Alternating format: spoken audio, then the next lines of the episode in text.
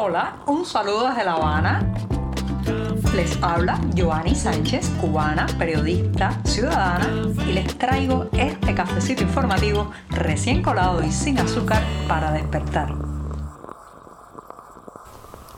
Programa en mitad de la semana y además en un día muy especial, el 8 de marzo de 2023, una jornada que como saben pues a lo largo de todo el mundo se celebra el Día Internacional de la Mujer. Pero primero, antes de pasar a los temas principales en este podcast, me voy a dar un sorbito de café amargo en esta jornada puente, en este día bisagra en mitad de la semana.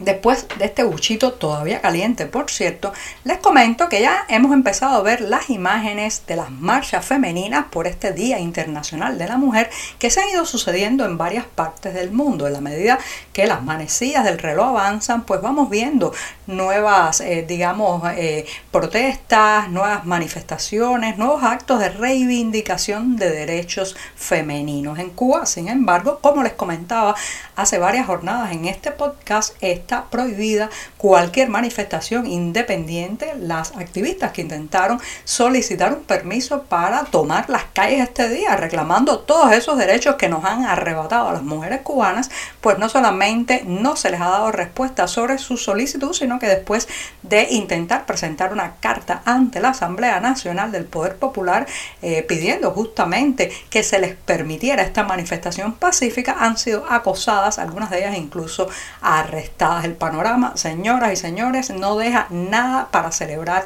en este 8 de marzo en Cuba. Es un día de luto, incluso las activistas feministas han recomendado que se salga a la calle con alguna prenda negra o una cinta negra en la mano para demostrar ese estado, digamos, de calamidad, de dolor en que nos encontramos muchas mujeres cubanas. Una de las principales, eh, digamos, reivindicaciones que tenemos que decir alto y claro este día es la liberación inmediata de las más de 130 presas políticas que hay en Cuba ahora mismo. Organizaciones independientes calculan que se trata de unas 137 mujeres que están tras las rejas por pensar diferente, por hacer algún tipo de activismo. Muchas de ellas fueron detenidas y procesadas por manifestarse en las calles el 11 de julio de 2021. Señoras y señores, la cárcel es dura para todo el mundo, el presidio político también, pero para las mujeres es especialmente cruda porque eh, este es un régimen de eh, pelos en el pecho, un régimen muy machista que cree que las mujeres le debemos lo que somos, le debemos el aplauso, le debemos la sumisión, le debemos docilidad. Entonces nos hace pagar con mayor encono cuando pues emitimos una opinión crítica diferente o señalamos al poder quejándonos de todo aquello que eh, nos ha arrebatado todos aquellos derechos que no nos deja disfrutar. Por tanto, la cárcel para la mujer es doblemente dura. Eh, muchas veces se separa de la familia, de hijos pequeños que tienen que pasar el cuidado de otros familiares. También pues hay mucho, digamos, eh, muchos intentos de eh, manipularla, de hacerla sentir, sentir mal, mucha tortura psicológica, mucho deseo de romper la autoestima de esa mujer cuando está en un calabozo. Así que esas 137 mujeres que están hoy en las mazmorras cubanas por eh, hacer política, activismo o simplemente ejercer el derecho a la protesta pacífica, se merecen que dediquemos toda la jornada a ellas. Ni una más tras las rejas, ni una más separada de sus hijos porque tienen que tomar una balsa y escapar de este país porque no encuentran futuro, ni una más que no puede desayunar para ir a trabajar porque no le alcanza el salario, ni una más que muere a manos de un hombre que después se sale con la suya y paga una pequeña condena o no paga ninguna, ni una más presa política cubana.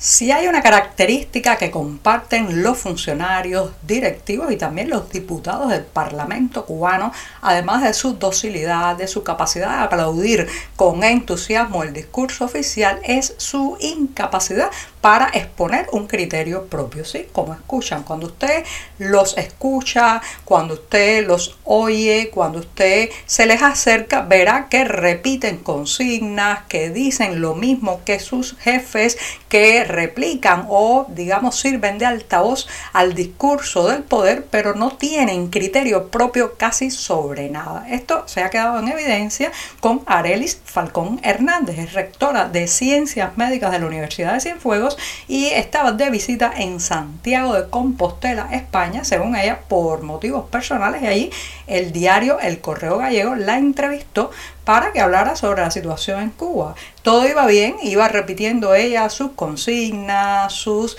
digamos, lemas oficialistas hasta que le preguntaron eh, pues sobre eh, la situación en Cuba, la frustrada marcha del 15 de noviembre de 2021 y también sobre una posible transición de la isla hacia un, digamos, un modelo democrático, un modelo libertario de gobierno. Y bueno, pues allí entonces Areli Falcón Hernández dijo que no realiza valoraciones como diputada de la Asamblea Nacional porque esa no era la motivación de su viaje y porque además no tenía nada que opinar al respecto.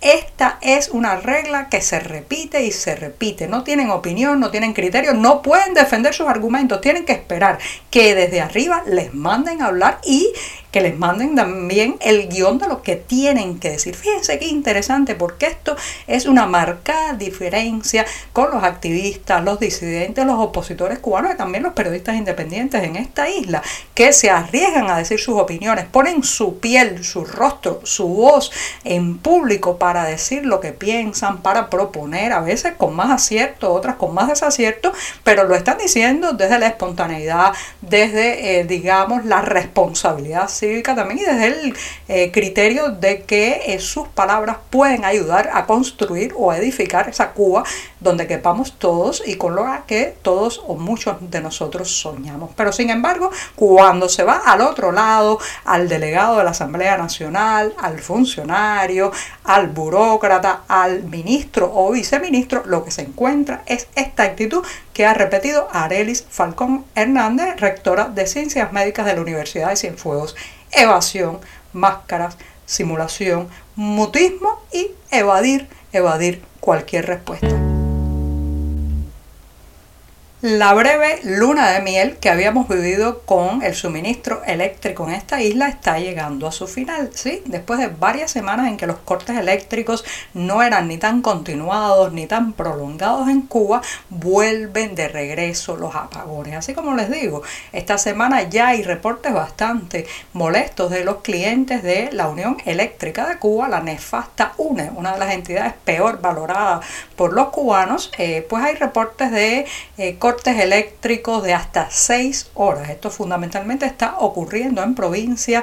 Tenemos testimonios que han llegado a la redacción del diario 14 y medio sobre la situación que se está viviendo, por ejemplo, en la provincia de Santi Espíritus, también en Las Tunas, en Santiago de Cuba, Matanzas, incluso Artemisa, Pinar del Río y Mayabeque. Los reportes indican que en cualquier momento del día, ya sin una planificación clara, pues llega el apagón y la vida se paraliza. Hasta ahora el alivio que habíamos vivido de estos, eh, digamos, molestos eh, cortes eléctricos se debía más bien, señoras y señores, al parecer no a la gestión gubernamental, no a la reparación de las termoeléctricas, sino a la bajada de la temperatura que había permitido a las familias no tener que eh, usar constantemente los ventiladores, los equipos de climatización, incluso prescindir de otros electrodomésticos. Así que están de regreso los apagones de hasta 6 horas y más y apenas ha comenzado el calor en Cuba. Imagínense lo que nos espera en julio y en agosto.